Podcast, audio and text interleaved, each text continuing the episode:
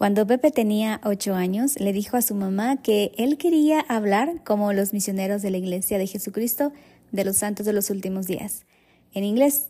Tiempo después tuvo la oportunidad de poder venir a los Estados Unidos para estudiar inglés y también formar su familia. Actualmente él enseña en un canal llamado Central de las Escrituras mediante un podcast sobre la importancia de las escrituras y como él dice, quiere ayudar a los miembros de la misma iglesia a poder encontrar paz y esperanza por medio de las escrituras. Pepe nos ayudó un poco a entender cómo podemos equilibrar nuestra vida espiritual y temporal. Bienvenidos.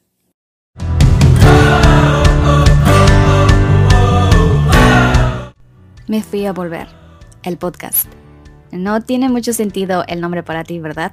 Pero esta es una frase que en el idioma ecuatoriano significa que alguien se fue a algún lugar con la intención de volver. Soy Jennifer Cambal y sí, soy de Ecuador, pero me mudé a otro país. Estoy consciente de que todos tenemos circunstancias diferentes, pero aprendí que las historias de otros nos conectan. Así que decidí crear este podcast, un espacio para reírnos, llorar, enojarnos o lo que tú quieras sentir. Pero lo más importante, aquí no juzgamos, aquí escuchamos. Acompáñame a conocer y aprender de todo lo que viven las personas que decidimos o quizás decidieron por nosotros ser migrantes. Y no, yo no tuve el sueño americano, pero ahora tengo sueños en América. Hola, bienvenidos al episodio número 12 y hoy estoy cumpliendo un sueño de mi papá también, porque mi papá admira mucho a la persona que vamos a entrevistar el día de hoy. Él es Pepe Valle, es uno de los integrantes de la mesa directiva del canal Central de las Escrituras, que es una fundación sin fines de lucro, que ustedes lo ven quizás todos los domingos en sus pantallas por medio de YouTube, que nos va a hablar de eso más adelante también. Pero es un sueño de mi papá porque mi papá todos los domingos se siente en las mañanas a ver sus clases para él también poder aprender. Hola, hermano, un saludo. que quiero agradecerle a usted porque el año pasado estuvimos hablando un poco de poder hacer este episodio. A mí también me gustan mucho sus clases, les decía antes, pero en verdad es muy diferente ver a una persona por medio de una pantalla y ya conocerlo personalmente. Así que gracias por aceptar la invitación. Entonces, quería empezar con usted hablando de que en este mes, el 11 de enero, cumplió ya 27 años de estar en Estados Unidos. El 15 de enero cumplió 27 años de estar en Estados Unidos. ¿Cómo empezó ese sueño o cómo empezó la decisión de venir acá? Fíjate que ah, yo crecí en la iglesia y cuando digo crecí en la iglesia, mi mamá y mi papá se bautizan.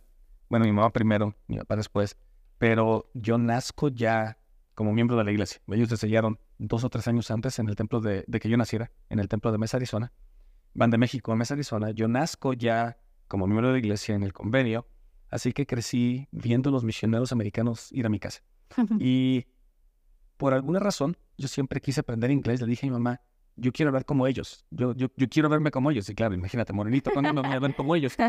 Pero los veía tan bien, tan grandes, tan guapos, tan, tan bien vestidos, y le dije, mamá, yo quiero ir para allá. Entonces, creo que desde los 7, 8 años que yo recuerdo ver a los misioneros, le dije a mi mamá, yo voy a ir un día a aprender inglés, voy a vivir allá porque quiero ser como ellos. Y tan, no tanto por la cultura, no, no entendía yo la cultura, pero se me hacía muy interesante el idioma, que hablaran diferente. Mm. Yo quería ser diferente y tal vez, no sé si ha sido una, una bendición o, o algo diferente, pero ese sueño nació desde pequeñito. Oh, qué bonito. Y después de algunos años, el sueño que tuvo de pequeñito se cumplió, que a veces pensamos que nunca se va a cumplir porque no está en el tiempo que nosotros queremos que esté. Entonces, usted vino acá a estudiar, vi en uno de sus episodios, a una de sus clases que vino a estudiar y aquí se quedó. ¿Cómo fue todo ese proceso? Bueno, de hecho, vine con una visa de tres meses de turista. Ah, de hecho, fui a la embajada en México. Un amigo, bueno, de hecho, un compañero de la misión que yo recibí y yo lo entrené, ah, se, casaba, me manda una invitación y yo no sé en otros países, pero en México, para venir a Estados Unidos, te piden documentación de, trabajo, de escuela, de todo, eh, queriendo saber que no vas a quedarte en Estados Unidos, sino vas a regresar. Yo voy a la, a la embajada con la invitación de mi amigo de que se va a casar. Y llegó a la embajada, no llevaba muchos documentos, Así que se los presento al cónsul y me dice, ¿a, a dónde vas? A Utah. ¿Y por qué Utah? Bueno, se casa un amigo, aquí está la invitación. Y me dice, ¿eres mormón? Antes, Sí, como- ajá. ¿eres mormón? Y digo, sí. Y dice, ¿y cómo sé que eres mormón? Y lo único que hago es saco mi ah, recomendación del templo Oh, ok. y me dice, ok, espera ya. Y yo sé como, ok, no me pidió nada más. Me da una visa por tres meses, llego aquí ah, y como tenía la intención de, de- de quedarme aquí, hago todo lo posible por ah, cambiar mi visa a estudiante internacional. Encuentro un buen amigo, bueno, un hermano, ah, amigo de la familia, que me ah, firma como patrocinador, como sponsor. Y lo demás es historia. Aquí entre tú y yo te digo, mm, nunca fui a la escuela. El inglés que aprendí ya lo, lo había aprendido un poco antes en México, pero aquí tenía que trabajar para pagar la escuela. Entonces, si fui dos veces a la escuela, después de que fui estudiante internacional, fueron muchas, pero mantuve esa parte y a los seis meses pasé el TOEFL.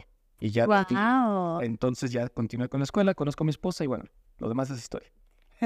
Wow, ¿sabe que también pienso que la intención y el sueño y la responsabilidad nos ayudan a poder lograr el objetivo? Porque, por ejemplo, us- usted dijo que cuando era niño quería ser todos los misioneros, hablar el inglés, vino acá, y no significa que no vayan a la escuela, vayan a la escuela, Claro. deben ir, a- debemos estudiar, pero también es el hecho de que usted tuvo toda la intención, todas las ganas y tuvo toda la responsabilidad de aprender el idioma con lo que estaba en ese momento. Y bueno, y de hecho, perdón, te lo que no es tanto no ir a la escuela aquí. Yo fui y estuve como año y medio en México aprendiendo inglés. Entonces yo llego acá, yo sabía toda la gramática, podía leer, pero la comunicación no. Entonces, tal vez no fui aquí, pero en México sí. O sea, como que me preparé antes de venir.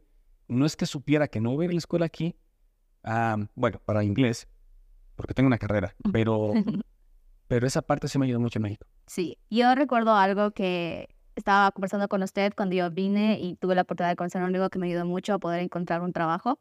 Entonces, él y todas las personas me ayudaban mucho en ese tiempo porque sabían que yo no hablaba inglés. Entonces, como yo quise venir acá a la escuela, llegué tarde a las clases y yo tampoco fui a la escuela completamente. Entonces, yo ahí, ellos me decían, me hablaban súper despacio en inglés, me decían, Jennifer, con su acentito.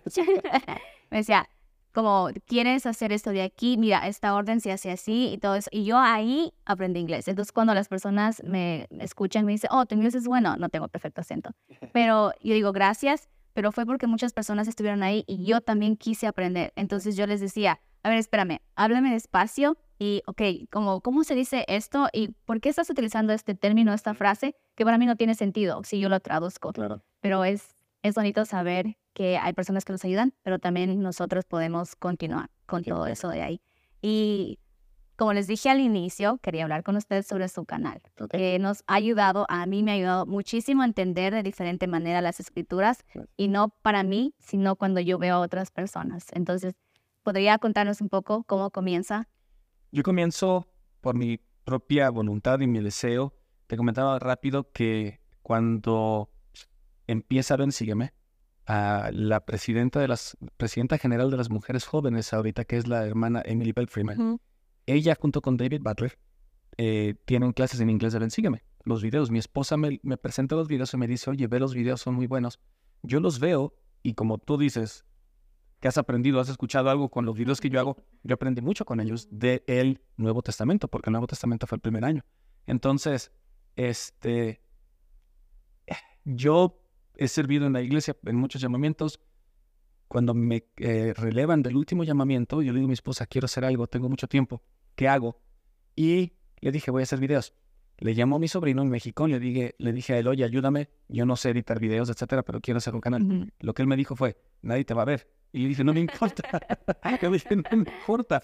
Yo quiero ah, ayudar a los miembros, o por lo menos a mí, saber que hay una esperanza en el Evangelio. Entonces, mi sobrino me ayuda y yo empiezo con la primera clase del libro de Mormón en el 2020 y a los tres meses la pandemia llega. Así que de enero a marzo yo di constantemente, bueno, y lo he seguido haciendo, las clases, pero llega la pandemia, no podemos ir a la capilla, los hermanos empiezan a encontrar los videos en, en- en las redes sociales y en YouTube y para finales de marzo yo me quedé sorprendido porque le digo a mi sobrino, oye, ¿ya viste cuánta gente está viendo los videos?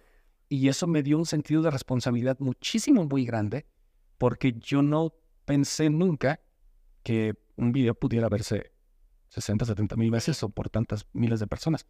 Entonces, eh, fue, ha sido una, una responsabilidad grande, pero sí, yo empiezo allí y en noviembre de ese año, ah, alguien de Central se, se comunica conmigo y me dice, oye, ¿quieres eh, venir con nosotros? Y le dije, bueno, son una plataforma más grande, etcétera pero también la misión y la visión que tienen ellos de llevar las escrituras y el libro de Mormón y, todo este conocimiento a los demás miembros, me gustó y me uno con Central y ahora soy parte de, la mesa directiva, el único mexicano allí, el único latino. me siento muy honrado de estar allí con ellos y la verdad ha sido muy bueno. Y ellos, por medio de ellos, pues hemos podido llevar a los hermanos a Jerusalén, los hemos llevado a Quito, al, templo, los hemos llevado, acabamos de regresar de Argentina y demás. Pero todo esto, a Pamira, a, a, pero todo esto lo hemos hecho para que los hermanos puedan ver, pues todos estos lugares, ¿no? Porque tal vez muchos de nosotros nunca vamos a poder ir. Entonces, por Central nos ha permitido llevar a todo eso. Gracias primero por hacer todo eso y algo que le habían dicho, estoy como nadie lo va a ver. Sí, yo entiendo porque, y, no está mal porque pienso que las personas también lo dicen desde un lado del amor, como, mira, vas a gastar tu tiempo. No te vayas a desanimar. Ajá, no te vayas a desanimar, pues no lo van a ver, no son interesantes los temas. Y fue algo que me pasó cuando yo empecé, un amigo me dijo, oh, audio no se escucha bien y eh, deberías como empezar más con equipos y yo así. Sabes que como usted empezó es algo que yo quiero hacerlo, no quiero ganar dinero haciendo esto, yo quiero que las personas escuchen la voz de los latinos. Yo quiero que las personas escuchen la historia de los migrantes. Y si hay una persona que me escucha, mi mamá, mi hermana, lo, mi familia, que me escuchen. Y cuando yo empecé y contaba cosas que mi familia no sabía, entonces ellos empezaron, mi mamá o mis hermanos me decían, oye, gracias por contarlo. Y ese sentimiento de ahí, que alguien te diga gracias por lo que dijiste, es como que voy a seguir mejorando y voy a seguir haciéndolo. Y en los 11 capítulos que vamos, por ejemplo, del podcast, ha habido personas que yo ni imaginaba que a veces me escriben y me dicen, oye, eh, esto de aquí lo relaciono con esto. Y un amigo de Argentina me envió el otro día y me dijo, oye, yo sé que quizás no te imaginas, pero yo en un discurso que di, yo lo cogí tu, el título, que es una frase ecuatoriana, me fui a volver y yo lo apliqué espiritualmente y mi discurso fue yo me fui a volver de la presencia de mi Padre Celestial. y yo así, yo estaba escuchando, espérame, voy a, estaba, estaba en mi break del trabajo y espérame, voy a, voy a, se va a caer una lágrima, no me cuentes más. Y fue cuando me di cuenta, porque hay tiempos de los que uno se desanima, quizás de lo que está haciendo, y es como que, ok, voy a seguir adelante, porque eso está ayudando a uno y ese uno quizás va a ayudar a otra persona también. Así que se me ayuda a mí, sígalo haciendo. Ahora ya hay muchísimas personas que lo ven pero siempre se empieza desde ahí, desde ese poquito. Y sabes el impacto que las redes sociales tienen hasta que recibes esos mensajes y tú dices, wow, qué bonito. Sí. Y hablando del impacto que tenemos en las personas, esa es una pregunta de mi mamá que me dijo, por favor, pregúntale esto de aquí y me sugirió porque, como usted bien dice, antes solo había en inglés y todas las cosas que lo vemos es en inglés, que sí hay personas que también lo hacen en español, pero ella me dijo, pregúntale, ¿Cómo usted equilibra su vida espiritual con su vida temporal? Qué buena pregunta, hermana. Ah, es, una buena pregunta. Y cuando digo cómo lo equilibro, tal vez se va a escuchar un poco desequilibrada. Y te voy a decir eso a, qué me refiero. todas las mañanas, ah, y especialmente los domingos, más bien todos los domingos me siento ahí en esa mesa y ahí tal vez con mi esposa tomamos una bebida caliente como una infusión o algo así leemos las escrituras, pero en, la, en esa televisión todos los domingos yo pongo el himno que se llama Considerar los lirios. Y de hecho está en inglés, lo canta el, coro del tabernáculo. En inglés se llamaría Consider the Lilies, pero es Considerar los lirios que habla de esta de este, eh, enseñanza de Jesucristo, uh, donde habla, ¿por qué te preocupas de lo temporal si, si tú confías en Dios? Todo te va a venir. O sea, tú pon a Dios en primer lugar y si los pájaros o los lirios del campo no, no visten, no hilan y se visten mejor que Salomón. Entonces, para mí siempre ha sido eso. Entonces, hermana, tal vez para mí mi vida está un poco desequilibrada porque pongo primero a Dios ante todo y lo temporal sale bien. Entonces, tal vez me cargo un poquito más a la parte espiritual porque me obligo yo mismo a recordar que si pongo mi confianza en Dios, todo lo demás va a estar bien. Y sí, ahora que, que lo menciona, recuerdo que mm, en mi casa nunca nos faltó comida, ni nunca nos faltó las cosas que necesitábamos como niñas. Nunca tuvimos lujos, nunca íbamos de vacaciones a un crucero y todas esas cosas de ahí, que no está mal que lo hagan. Pero ahorita le acabo de escuchar y es verdad, yo pienso, yo soy miembro de la Iglesia de Jesucristo los Santos de los Últimos Días, de que tengo uso de razón, que más o menos son tres años, que es cuando mis papás conocen la iglesia, y mi papá siempre ha tenido llamamientos en la iglesia. Y mi papá siempre ha sido, pero tan, pero tan responsable, que mi papá nunca ha dicho no primero a un llamamiento, y siempre le ha dicho como, por ejemplo, mi papá se llama Salvador, entonces le ha dicho, hermano Salvador, quiere hacer esto, mi papá, no importa si no ha tenido los recursos, sí, no, papi, no, pues, no, no pues, papi. Y es eso, que nunca lo había visto así. Mis papás me enseñaron con el ejemplo de que al poner a Dios en primer lugar, todo sale bien. No significa que vas a tener, puede que sí, tengas mucho, pero siempre vas a tener lo que necesitamos. Y es cierto, gracias por traérmelo eso a memoria. Y todo esto de aquí nos trae a los migrantes eh, yo sé que usted tiene su familia, su esposa es americana, ¿verdad? ¿Cómo conoció a su esposa y cómo usted decide aquí ya tener su familia en Estados Unidos y no regresar a México? Bueno, eso, eso también va hasta los 7, 8 años, porque a mi mamá yo le decía, yo me quiero ir para allá y siempre le dije, me voy a casar con una güerita. Las güeritas para los, si nos ven de todos países, es, es una blanquita. En México le decimos güeras a las personas que son de, piel blanca. Tal vez les digan rubias, pero yo le decía a mi mamá, yo me voy a casar con, con alguien así.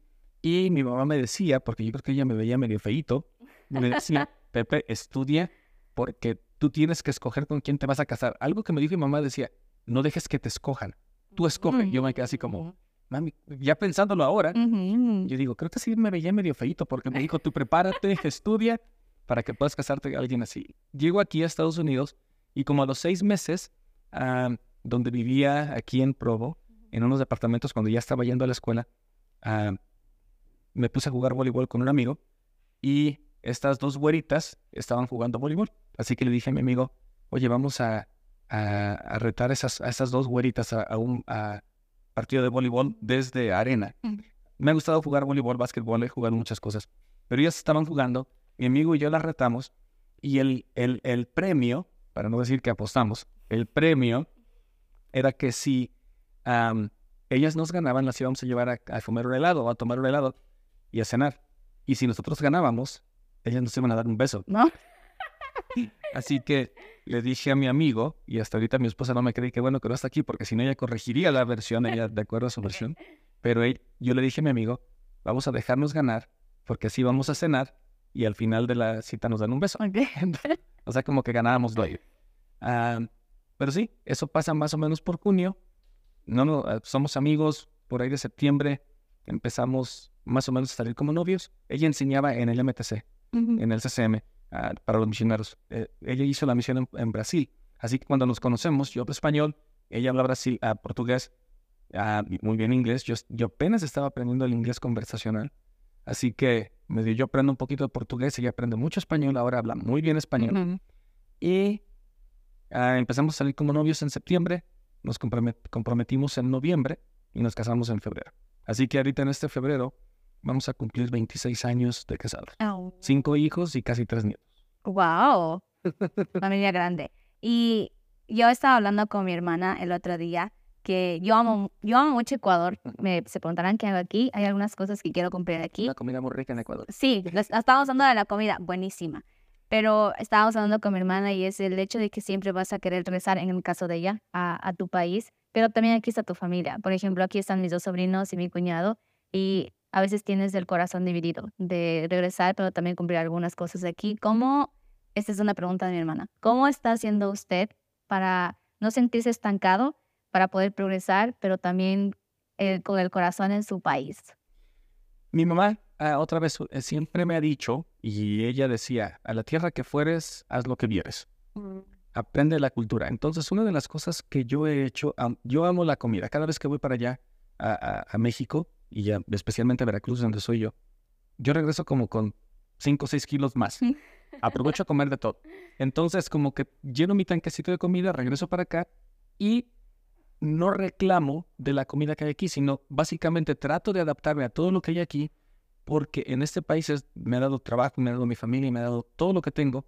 Entonces, tengo que ser agradecido con eso. Entonces, aunque extraño y aunque pudiera llegar a desear estar allá, tengo que recordar que la decisión que tomé fue por tal vez algo mejor. Y no quiero decir que en nuestros países no se pueden lograr muchas cosas en donde uno quiera, pero lo que uno decide, siempre he tenido la decisión, o, yo he entendido que una vez que decidimos, tenemos que seguir con esa decisión. y entonces, ¿cómo le hago? Bueno, disfruto mucho mientras estoy aquí y cuando voy a México, que sea por tres, cuatro, cinco, seis días o a veces hasta dos semanas que ha sido bonito, disfruto mucho allá. Pero una vez que llego aquí, es, trato de ser el mexicano más americano, aunque se escuche medio mal, pero, pero eso, trato de ser el mexicano más americano porque entonces disfruto las dos cosas. Te das cuenta, yo, yo me pongo a cantar aquí karaoke, canto maná, canto de todo, canto a Alejandro Fernández, pero voy a un barrio en inglés ahorita porque me sabía y siempre he ido un barrio en español. Entonces, básicamente hago las tomo las dos culturas como si fueran mías y, y cuando estoy aquí hago todo lo que un americano haría, pero a mi familia todos hablan español, entonces les he enseñado que esas son mis raíces, son sus raíces, así que creo que trato de hacer eso. De la forma de lo que lo balanceo es, o lo pongo de los dos lados, es vivir bien aquí y disfrutar cuando estoy en México a lo más que pueda. Muchas y eso gracias. entendido, sí, o sea, sí, revés. No, no, sí, muchas gracias, porque también creo que algo que usted dijo que me gustó es que no quejarnos de lo que está aquí. Si bien es cierto, aquí no hay la papa como a mí me gustaría que hay en mi país, ni el arroz tampoco, pero yo también aprendí eso porque quizás las personas que lo hacen solamente están rodeados de personas latinas y el criticar al destino estadounidense o americano, que no come lo que yo como, que no conversa como yo converso, que no hace lo que yo hago, es fácil, pero yo una ventaja que tuve es que cuando yo llegué aquí, mi cuñado es americano y los suegros de mi hermana, obviamente, y uno de mis sobrinos también nació aquí. Entonces yo aprendí a no criticar algo que no se parece a lo que yo conozco. Entonces, empezando por la comida, por ejemplo, aquí comen todo con receta. Entonces, cuando yo llegué con mi hermana, ella tiene una receta que es de la, como herencia de la familia de, de mi cuñado. Entonces ella decía, ok, vamos a poner, dice, dos tazas de agua. Y yo así, ponle al loco. O sea, supongo que la, la olla, nosotros en mi, casa, la olla en, la, en el grifo, ahí, está, lo, o sea, al loco. Ponle, dice la receta, ponle salsa de pasta de tomate, una cucharadita. Y así, pero ponle una cuchara. O sea, voy a estar cogiendo una cucharadita. Y, y, mi hermana y ella ya se había acostumbrado. Y cuando yo llego acá, yo, yo hacía así, que me salía mal. Entonces, mi hermana decía, mira, yo te entiendo, yo también era así, pero debes seguir la receta. Entonces yo me di cuenta que si no sigo la receta no me va a salir como yo quiero. Y yo les criticaba y yo le decía, pero es una cucharadita, o sea, ¿qué, qué de malo tiene? Y fue cuando me di cuenta que yo estaba criticando lo que ellos hacen, porque yo no hacía así en mi casa. Ahora ya hago, como dice la receta. O algo que también me parece súper chistoso es seguir las instrucciones cuando llega una máquina o algo a la casa.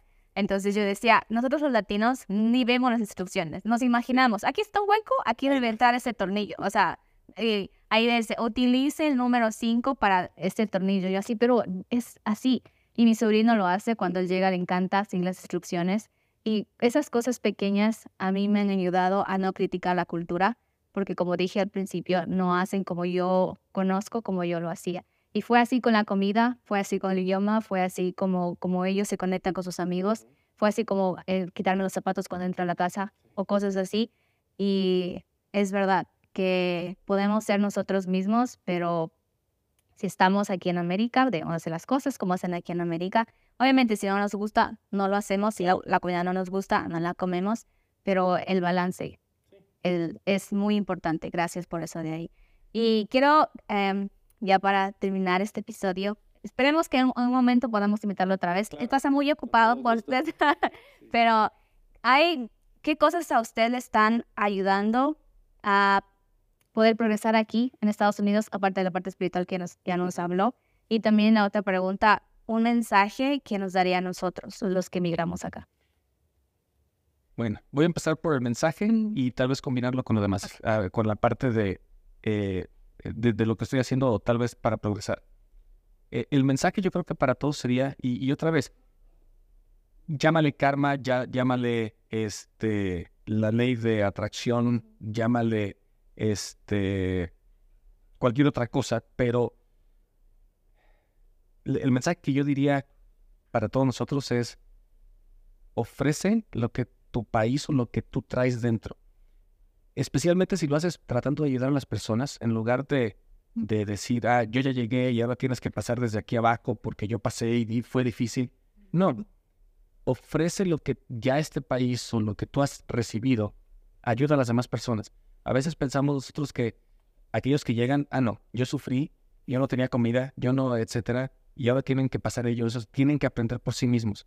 Bueno, tal vez para mí ha sido un poquito diferente. Si yo puedo ayudar a alguien a que tenga menos dolor del que yo tuve cuando yo llegué, creo que eh, creo que va llega a muchos llega a muchos más lados o, se beneficia él, se, me beneficio yo.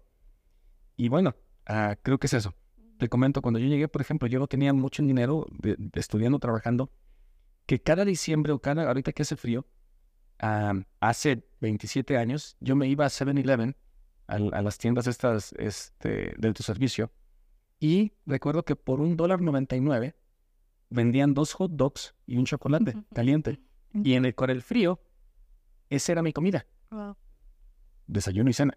Entonces, o a veces nada más una comida. Pero ahorita, que por ejemplo, puedo tal vez comprar algo un poquito diferente. Todavía le digo a mi esposa, hey, espérame, hace frío, me voy a comprar dos hot dogs sin chocolate. Ahorita cuesta un poquito más, cuestan cuatro dólares. Pero no por eso que yo pasé le voy a decir a, la persona que llega, haz eso. Entonces, mi, mi, mensaje sería, ayuda a los otros, porque si, el, si Dios, si el universo, si esta vida ha sido tan buena contigo que te permite estar aquí, no obligues a los demás a que, a que, a pasen lo que tú pasaste. Hazles un poquito más fácil el hecho de que lleguen. ¿Y qué es lo que estoy haciendo para progresar? Por eso te quise decir este mensaje al principio, porque eso es lo que hago para poder yo recibir las bendiciones.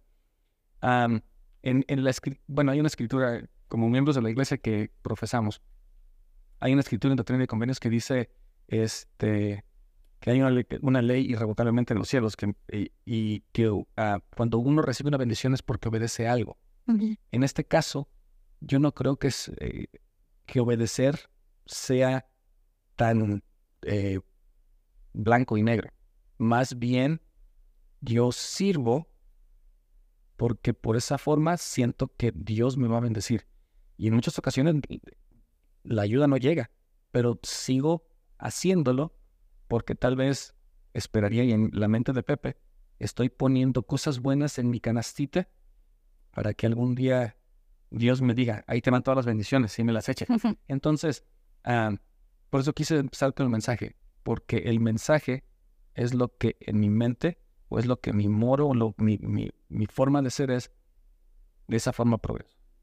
Gracias. Muchas gracias, porque la respuesta fue para mí también, que tengo algunas personas que recién han llegado a Estados Unidos y cuando preguntan, oye, ¿cómo hiciste eso? Y es cierto, a veces la mente humana dice, no sé, búscalo. Yo también tuve que buscar, yo también tuve que caminar bajo la nieve, así que búscalo. ¿En una bicicleta? Sí, yo también tuve, yo hablábamos con él porque yo escuché en su, en una clase que usted estaba agradeciendo a muchas personas que le han ayudado y dijo que le habían regalado una bicicleta, que es lo que hicieron conmigo también, que los cerros de mi hermana me dieron una bicicleta y yo me transportaba en la nieve. Entonces lo que yo hacía es coger el bus, el bus puede transportar la bicicleta, bajaba y de ahí iba como 20 minutos manejando, o a veces caminando bajo la nieve y a veces era como, a veces vienen personas y dicen, oh, tengo que hacer, tú no sabes lo que tenía que hacer. Yo caminaba 20 minutos bajo la nieve, pero es verdad. Y quizás nuestra mente humana quiere que la persona aprenda como nosotros aprendimos, pero no nos damos cuenta que todas las personas tenemos una diferente manera de aprender.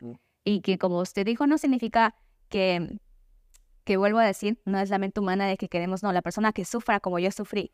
No funciona así. Quizás sí va a sufrir, pero me gustó que las cosas que nosotros hacemos se van acumulando en una canastita que quizás nos llegue o quizás no nos llegue a nosotros, sino a las personas que nosotros queremos. Es al final sigue esas cosas que hacemos, siempre al final se van a venir sobre nosotros. Muchas gracias por eso de ahí. Gracias a ustedes por escuchar, ver este episodio. Esperamos que les, haya, les hayamos podido ayudar un poco. Si tienen alguna pregunta para el hermano Pepe, también vamos a dejar sus redes sociales en la descripción de este video. También pueden comentarlo. Pero gracias por todo lo que hacen y por lo que va a seguir haciendo también. Gracias a ti. Discúlpeme que el año pasado no nos pudimos juntar porque la verdad estuvimos eh, en algún, varios lados, pero gracias por la oportunidad de platicar contigo, conversar, como dicen en Sudamérica, platicar en América. pero me ha gustado. Muchas gracias. Muchas gracias a usted. Bye. Gracias por escucharnos. Puedes encontrarnos en YouTube, Apple Podcast y Spotify como Me Fui a Volver Podcast.